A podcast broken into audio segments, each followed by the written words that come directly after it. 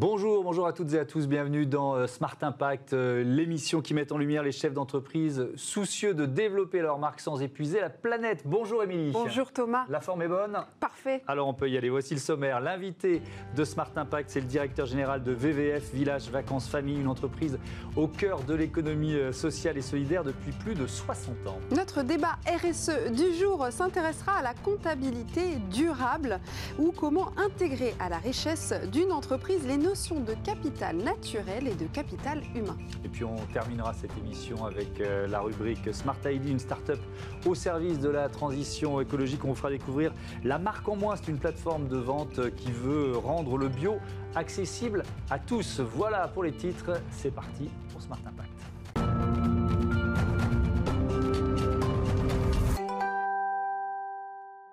Bonjour Stéphane Le Bihan. Bonjour. Bienvenue, heureux de vous accueillir sur, sur le plateau de Smart Impact. Vous êtes le directeur général de VVF Village Vacances Famille. Alors vous avez une double vocation, euh, proposer euh, des vacances de qualité au plus grand nombre et puis contribuer aussi à la vie des territoires ruraux, territoires de, de moyenne euh, montagne grâce à l'activité touristique. On est à la sortie des vacances. Quel bilan vous tirez de cet été pas comme les autres?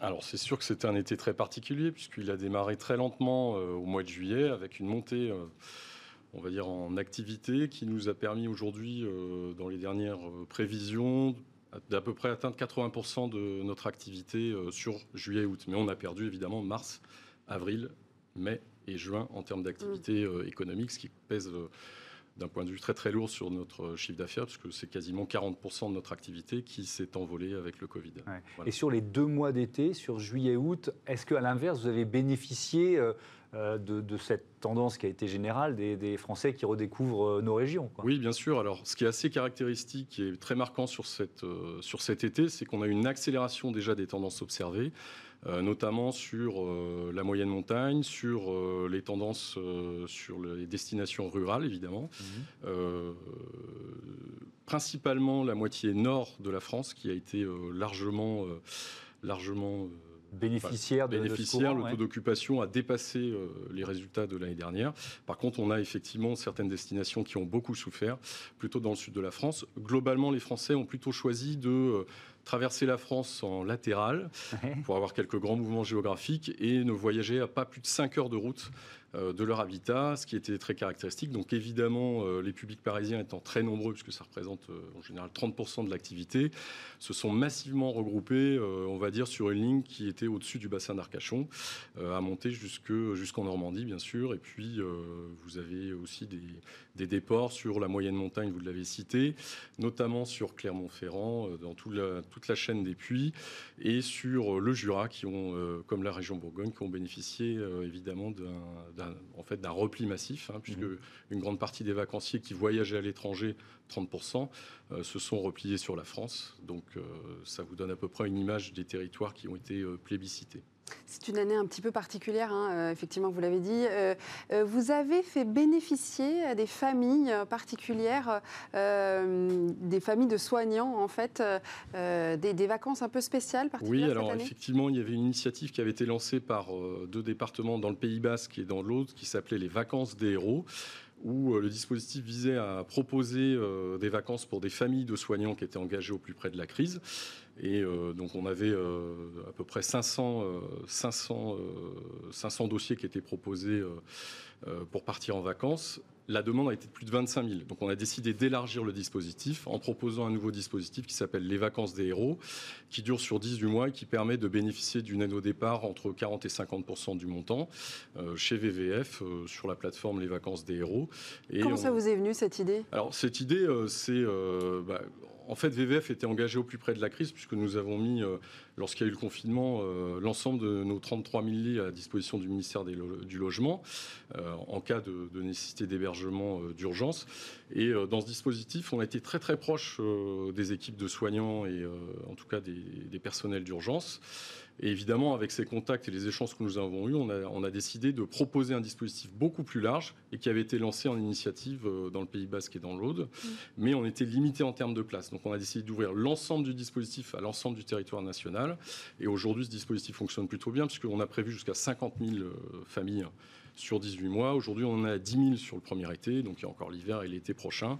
En tout cas, c'est une très belle opération qui rencontre un fort succès. On est très content de s'être engagé euh, mm. euh, auprès, euh, en tout cas, des, personnels, des personnels mm. soignants. Et puis Pratiquer des, tarifs accessibles, c'est vraiment quelque chose d'essentiel dans, dans votre entreprise. Quand, quand, on parle d'une entreprise qui appartient à l'économie sociale et solidaire, ça veut dire quoi? C'est quoi les engagements de VVF Alors, les engagements de VVF, c'est effectivement de proposer tous les dispositifs d'aide au départ qui existent, qui sont accessibles en France.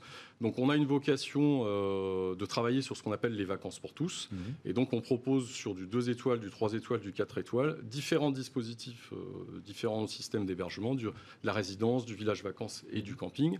Et donc nous avons des dispositifs d'aide qui sont euh, que, que, tout le monde connaît, qui vont des chèques vacances aussi sur des dispositifs d'aide sur des personnels plus sensibles, comme euh, des gens qui bénéficient euh, notamment des aides VACAF, euh, pour les gens qui sont notamment avec des revenus assez faibles pour pouvoir partir en vacances, qui représentent à peu près 10% de notre activité.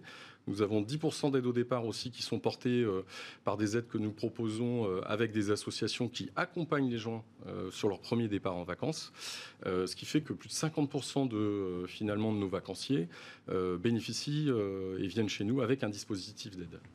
Alors VVF, c'est le premier opérateur associatif de villages de vacances en France plus de 2300 collaborateurs en saison, 90 sites euh, en France, 40 villages euh, rénovés. Parmi ces villages, on va faire un gros plan sur celui de Lège-Cap-Ferret en Gironde. En plus, c'est une région que j'aime beaucoup. Mhm. Donc, euh, donc, je suis content d'y aller, tiens, même par la pensée. Mhm. Il est éco-labellisé. Alors, concrètement, ça veut dire quoi, un village éco-labellisé? Alors, ça veut dire que l'ensemble des services et finalement de l'habitat qui est proposé sur le village rentre dans un cadre de développement durable, et notamment de tourisme durable. Alors, on va le développer de manière assez simple. Euh, ce village, il a bénéficié euh, d'une transformation et d'une rénovation euh, il y a environ 3-4 ans. Mhm. vous êtes dans un habitat bois haute qualité environnementale et vous, vous pouvez bénéficier sur ce site en fait de tous les déplacements, notamment en vélo. Donc vous n'utilisez pas la voiture. vous avez le tri sélectif, ce qui est assez classique. Et il y a une intégration complète de l'écosystème du village avec l'économie locale. Il faut ça a été long, ça? Pardon, excusez-moi. Ça a été long à, mettre en place, à rénover oui, alors c'est sur deux ans. C'est-à-dire qu'il y a eu deux tranches qui ont été faites. Euh, et donc, vous avez 200 logements en habitat bois, mmh. euh, avec des espaces collectifs, et surtout une intégration, une intégration à l'économie locale. C'est-à-dire que, par exemple, pour vous donner un, un indicatif sur, ce, sur la manière dont on développe l'impact euh, l'impact économique sur ce village. L'ensemble des prestations, ce n'est pas nous qui les réalisons, elles sont faites par euh, les acteurs locaux qui sont intégrés dans l'économie du village. Il y a un village dans le village, si vous préférez. Mhm. Euh, pour avoir une idée, pour un million d'euros de chiffre d'affaires, vous avez 450 000 euros de retombées économiques directes dans l'économie locale. Donc, au-delà de la question du, si vous voulez, de, du développement durable, vous avez aussi toutes les retombées économiques euh, où vous intégrez tout le tissu économique local. Mais ça, c'est pas nouveau. Ça, ça fait non, partie ça de l'ADN de, VVF, depuis toujours. VVF, c'est une association qui a deux missions principales. C'est le soutien à l'économie locale et c'est l'accessibilité des vacances pour tous. Donc, avec ces deux axes-là, nous développons finalement des modèles économiques hybrides qui sont complètement intégrés dans l'économie locale. Et on propose euh, une formule locative avec des services où nous intégrons les acteurs locaux. Mmh. Et pourquoi? Parce que 65% euh, des villages vacances VF appartiennent à des collectivités locales. Les autres villages appartiennent euh, à d'autres structures qui sont des structures euh, publiques. Hein, ça peut être la Caisse des dépôts de consignation, ça peut être VVF Village aussi en propre ou des CE. Et donc notre mission, c'est vraiment de faire vivre l'économie touristique et de la rendre accessible accessible à tous. Pardon. Le, notre particularité, c'est que 60% de nos villages aussi, sur le territoire français, sont dans des zones où il y a très peu d'activités euh, structurées de manière touristique. Donc on est vraiment. Vous avez pu évaluer euh, ce qu'un village euh, rapportait, c'est-à-dire qu'un emploi VVF, qu'est-ce que ça crée autour Oui, alors un emploi indirect, par exemple? C'est souvent deux emplois. C'est un emploi pour deux emplois. C'est un emploi VVF, c'est deux emplois. Mais ça va plus loin que ça. C'est-à-dire que l'emploi VVF, à 70%, il est en recrutement local. Il est à moins de 15 km, si vous voulez, de, du, village, du village vacances. Donc on est vraiment un acteur qui est complètement intégré dans l'économie locale. Et combien de, villages éco-labellisés du coup? Et combien Est-ce que le but c'est de rénover l'ensemble de vos qui sont éco-labellisés. 12, mais on va plus loin que l'écolabel puisqu'on va, on est dans une démarche RSE, on mmh. suit euh, l'ISO 26000 euh, et on est aussi agréé en tant qu'association euh, ESUS, hein, entre, entreprises solidaires d'utilité sociale. Et donc ça, ça nous permet, si vous voulez, d'avoir une vraie stratégie de développement économique local. C'est dans notre mission. nos, villages vacances ont une autre particularité, c'est qu'ils sont quasiment tous ouverts 8 mois dans l'année. Donc ils contribuent vraiment à l'économie locale. On est souvent le premier employeur de la collectivité euh, dans laquelle nous sommes implantés. Et demain, tous les villages seront écolabellisés Alors, c'est votre souhait? Aujourd'hui, on en a 12. Notre souhait, c'est de développer effectivement euh, l'ensemble des, labellisations. L'écolabel en est une. Il y en a d'autres, évidemment. Euh, ce qui nous intéresse, c'est d'avoir une approche globale, parce que l'écolabel est sur un axe, mais il ne porte pas tous les axes, notamment l'axe du développement économique local et de l'investissement durable. Et notre stratégie aujourd'hui, elle est aussi d'aller sur on va dire, des investissements qui sont dans des logiques de tourisme durable et d'investissement durable. Pour citer un exemple, le village de Belle-Île, euh, il va être autonome euh, au niveau de l'énergie électrique à partir de septembre.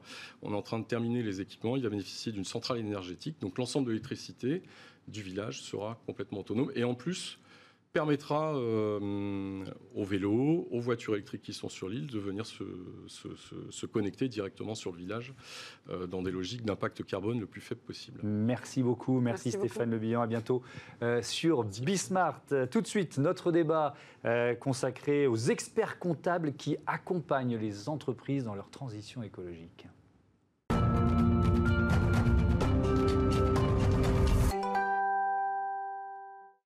Qu'est-ce que la comptabilité durable Comment les experts comptables peuvent-ils accompagner les entrepreneurs qui veulent accélérer leur transition écologique? Nous allons en parler tout de suite dans notre débat du jour avec euh, Hervé Bégaud, pardon, président de Compta Durable, et François Gégard. Vous êtes président de Gégard Créatif, euh, également expert comptable, commissaire aux comptes et président de la commission RSE du Conseil supérieur de l'Ordre des experts comptables. Merci beaucoup à, tous les deux Bienvenue à tous les deux.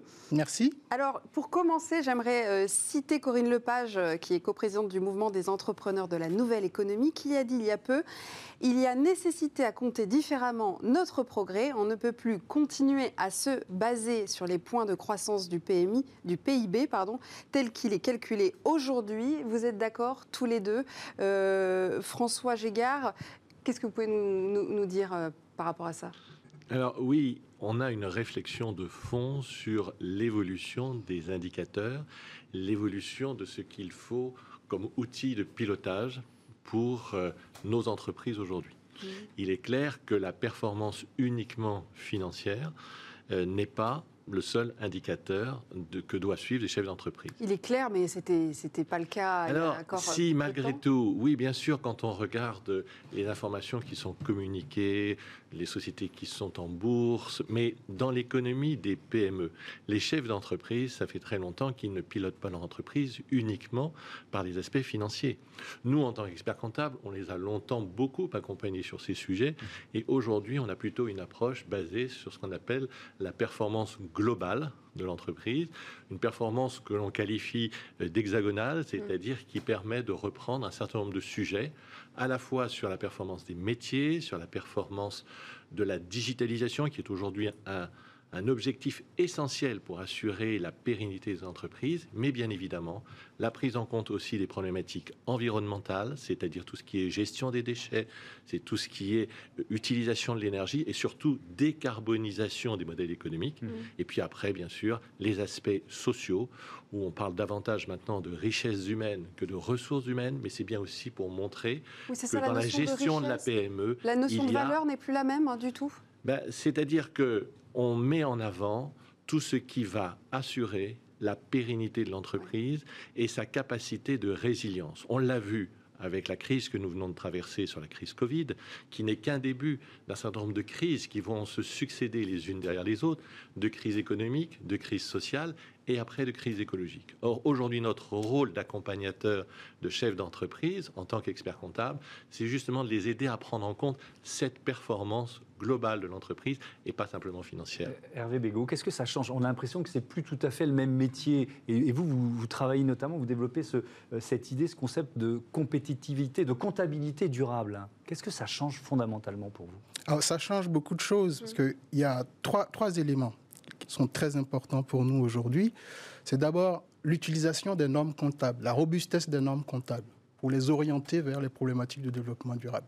Deuxième élément, c'est d'utiliser justement les compétences de l'expert comptable avec l'aide des scientifiques, des experts divers et variés, pour mieux collecter l'information environnementale et sociale, la fiabiliser, et ça c'est très important, et la consolider. Puis le dernier élément, et c'est le sujet sur lequel nous travaillons euh, plus particulièrement, c'est valoriser ces éléments en euros, monétariser ces indicateurs pour donner aux dirigeants euh, un outil de pilotage plus complet, plus facile à, manier pour euh, prendre les meilleures décisions en matière de développement durable. Le, président de l'autorité des normes comptables, Patrick de Cambourg, dit tout ce qui n'est pas traduit en unité monétaire aujourd'hui est sous-dimensionné dans l'entreprise. Mm. Donc c'est vraiment cette mutation-là que vous êtes en train d'accompagner. Est-ce que c'est vous qui l'avez initié ou est-ce que ce sont les chefs d'entreprise qui vous le demandent? Vous voyez ce que je veux dire? Alors, moi, je travaille, j'ai fondé Compta Durable il y a une dizaine d'années. On mm. travaille, on a financé plusieurs thèses. On a rejoint aujourd'hui une chaire avec euh, Paris Dauphine et euh, AgroParisTech notamment. Mmh. Donc en train, il y a un écosystème de chercheurs, évidemment avec les entreprises, puisque nous expérimentons ces modèles-là avec elles. Hein, nous menons actuellement une euh, expérimentation en région PACA avec une dizaine d'entreprises hein, dans lesquelles vous avez des groupes comme Auchan, Cemex, on travaille avec Carrefour, Honnête, pour justement les accompagner vers l'intégration des enjeux, des indicateurs RSE dans le cœur business, dans leur modèle d'affaires à travers la comptabilité. Et c'est vraiment un point euh, important euh, aujourd'hui et c'est un débat qui est extrêmement dense euh, et en collaboration évidemment au quotidien avec les entreprises. Mais, est-ce qu'il y a parfois des patrons qui vous prennent pour des ovnis l'un et l'autre? Vous voyez ce que je veux dire avec cette démarche-là? Alors en fait, pas tant que ça, parce que euh, des initiatives comme celle que porte Hervé, il y en a plusieurs, mhm. et ce qui est important, c'est essayer de comprendre quel est l'objectif que l'on doit atteindre aujourd'hui. En fait, on a une urgence à traiter, mhm. une urgence qui est celle de mettre à niveau l'ensemble des PME, l'ensemble des TPE sur ces problématiques-là. Or, nous, en tant qu'experts C'est parce que la loi les y oblige aussi Non, justement. parce qu'il y a une ça a été le cas avec la loi pour les grands groupes, mm. pour les, tailles, les entreprises de taille intermédiaire importante. Euh, mais tout ça est très important, mais c'était plutôt, surtout sur la qualité de l'information non financière. Mm. Et ça, ça c'était important lorsqu'on avait des entreprises pour lesquelles les actionnaires n'étaient pas les dirigeants parce qu'il fallait que les dirigeants informent leurs actionnaires de la manière dont ils évoluaient sur ces sujets-là. Et c'est ce qui se fait dans le cadre des déclarations de performance extra-financière notamment. Mais dans le tissu industriel et économique des PME, les patrons sont les actionnaires la plupart du temps. Et donc, ils n'ont pas besoin de s'informer eux-mêmes sur ce qu'ils font. Ils ont besoin d'outils de, pilotage pour pouvoir avancer sur cette performance globale, c'est-à-dire pas simplement financière, mais aussi sociale, mais aussi économique. Et là, nous pouvons les aider parce que ça fait des années que nous les accompagnons et il y a différents outils. Et avec 22 000 experts comptables qui accompagnent 2,5 millions de PME en France, c'est une force de frappe que nous essayons, au sein de l'ordre des experts comptables, de développer. C'est pas si facile, et quand vous dites on passe des fois pour euh, des ovnis, euh, il y a dix ans, lorsqu'on parlait de ces sujets-là, ça faisait l'objet de quelques conférences, un petit apéritif bien visé, et puis c'était fini. Mais maintenant, on est sur le cœur du business model. C'est plus difficile de toucher justement euh, le tissu euh, TPE, euh, PME que les grands groupes qui sont obligés, vous l'avez dit, et qui, qui ont d'ailleurs des rapports intégrés, hein, qui intègrent ces, ces Alors c'est deux logiques complètement différentes. C'est deux logiques complètement différentes puisque sur la PME, il faut être très concret. Mmh. Il faut montrer que le, le modèle économique qu'ils ont aujourd'hui va peut-être complètement changer. Vous êtes d'accord, Hervé? Complètement, sachant que, et c'est là la force de l'expert comptable finalement, on a un maillage dans les PME tel euh, que d'abord on a, on a l'écoute euh, du, dirigeant. Et ce qui est important, c'est qu'aujourd'hui, on est à notre, à notre, disposition, nous les experts comptables, des outils d'aide à la décision, des outils d'analyse. On parle beaucoup de big data, on parle beaucoup d'intelligence artificielle. Ces outils-là sont orientés vers un pilotage plus facile de ces éléments-là, de ces données, pour justement faciliter euh, le traitement par euh, les PME et, TPE notamment qui ont un grand besoin d'accompagnement. Euh, si vous pouvez donner un exemple entre une comptabilité classique et la comptabilité durable, une différence majeure, ce serait laquelle? La différence fondamentale que moi je vois, c'est que les experts comptables, on nous a donné un rôle de traiter le capital financier. Mmh. Et l'idée, c'est de dire très concrètement, d'intégrer au bilan comptable le capital naturel et le capital humain en valorisant, et, on, on, prend un certain nombre d'indicateurs, on objective ces indicateurs, on donne des objectifs à l'entreprise et on calcule des coûts de, l'ensemble des solutions nécessaires à l'atteinte de ces objectifs. Et c'est ça qu'il faut piloter aujourd'hui. Euh, et il y, a énormément d'exemples qu'on pousse aujourd'hui. On a travaillé sur le capital sol, le capital biodiversité, mmh. le capital humain, puisqu'en matière de santé physique, santé mentale, on traite aussi de l'employabilité, mmh. qui est un sujet extrêmement important en matière de RSE. Tout ça piloté, bien sûr, avec des indicateurs non financiers, mais aussi avec des euh, données euh, monétarisées en euros pour euh, un meilleur pilotage. Ça veut dire que votre métier est en train de changer concrètement? En fait, le, il y a plusieurs approches qui existent, il hein, faut être clair. Euh, les, initiatives euh, sont, sont nombreuses. Et la question de fond qui vient d'être abordée par Hervé, de savoir s'il fallait tout monétariser, est quand même encore sur la table. Mmh. C'est-à-dire que l'approche que l'on peut faire assez facilement sur les, sur les PME, c'est de montrer les objectifs qui doivent être atteints les objectifs en matière sociale, les objectifs en matière environnementale, en matière de qualité de la production, en matière d'organisation juridique et de gouvernance, et en matière de solidité financière, parce que c'est juste un élément essentiel. Et une fois qu'on a ces différents aspects, on fixe des objectifs. Ils n'ont pas nécessairement besoin aujourd'hui d'être tous monétarisés, mais ils ont besoin d'être pilotés et de dire vous avez fait des progrès sur ce sujet ou pas ce sujet. Et c'est en ça où notre métier change beaucoup parce que ça accompagne différemment les entreprises aujourd'hui qu'hier. Merci beaucoup à tous les deux. Les 10 minutes sont déjà passées, ça file vite, c'est bon signe, ça veut dire que ce débat était euh, passionnant. Merci euh, Alain et à l'autre. On passe à euh, Smart ID tout de suite, la start-up du jour, ça s'appelle la marque en moins.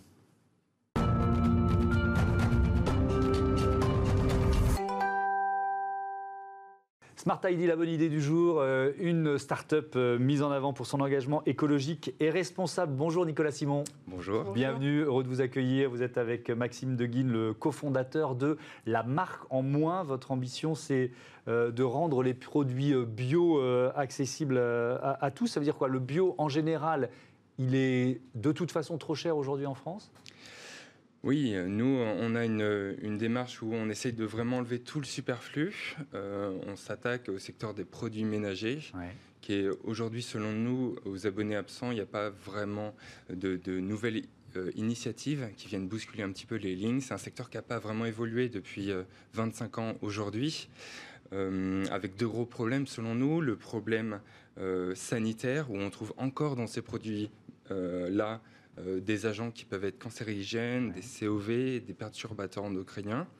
Et euh, deuxième problème, c'est le problème écologique qu'on essaye aussi d'adresser. Et c'est vrai qu'on a cette approche de vraiment de simplifier, de se poser des questions très simples et, euh, une approche aussi de transparence. Pour faire baisser les coûts, c'est quoi On se dit trop d'intermédiaires, c'est aussi simple que ça?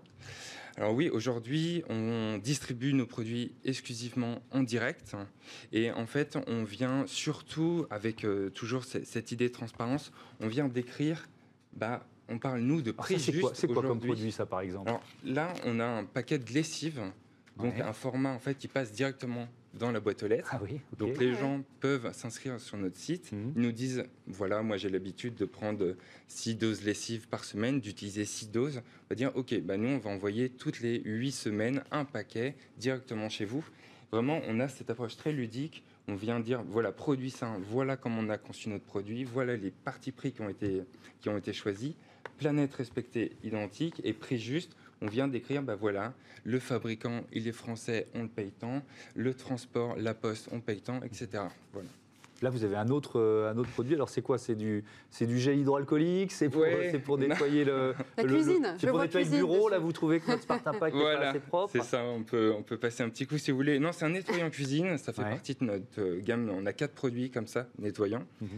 Euh, ça illustre bien ce, ce point d'accessibilité des produits. Parce qu'aujourd'hui, un produit nettoyant, c'est 95% d'eau. Donc en fait, ce que vous avez l'habitude d'acheter au supermarché, ça ressemble voilà, à s'y méprendre, nous, avec Maxime, quand on a pris un peu de recul, on s'est dit, bon, finalement, c'est à 95%, c'est de l'eau. C'est une bouteille d'eau, plastique. Et euh, la démarche, en général, l'habitude, c'est euh, du plastique à usage unique. C'est mmh. jetable. Mmh.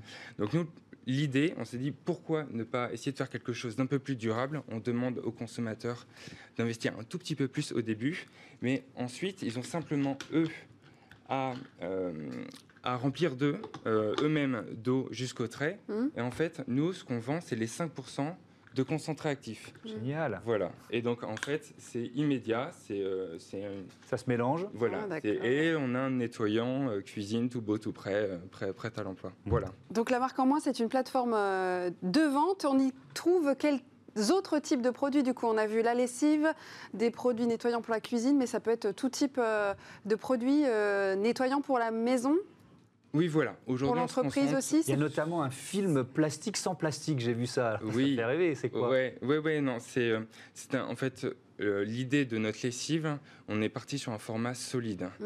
Euh, Aujourd'hui, c'est, ça paraît un peu une aberration. Je ne sais, je sais même pas l'expliquer, mais beaucoup de Français utilisent la lessive liquide. Qui dit liquide dit on est obligé de l'emballer dans un flacon Mm. plastique. Aujourd'hui, il n'y a pas de matériau euh, plus plus efficace que ça. Mhm.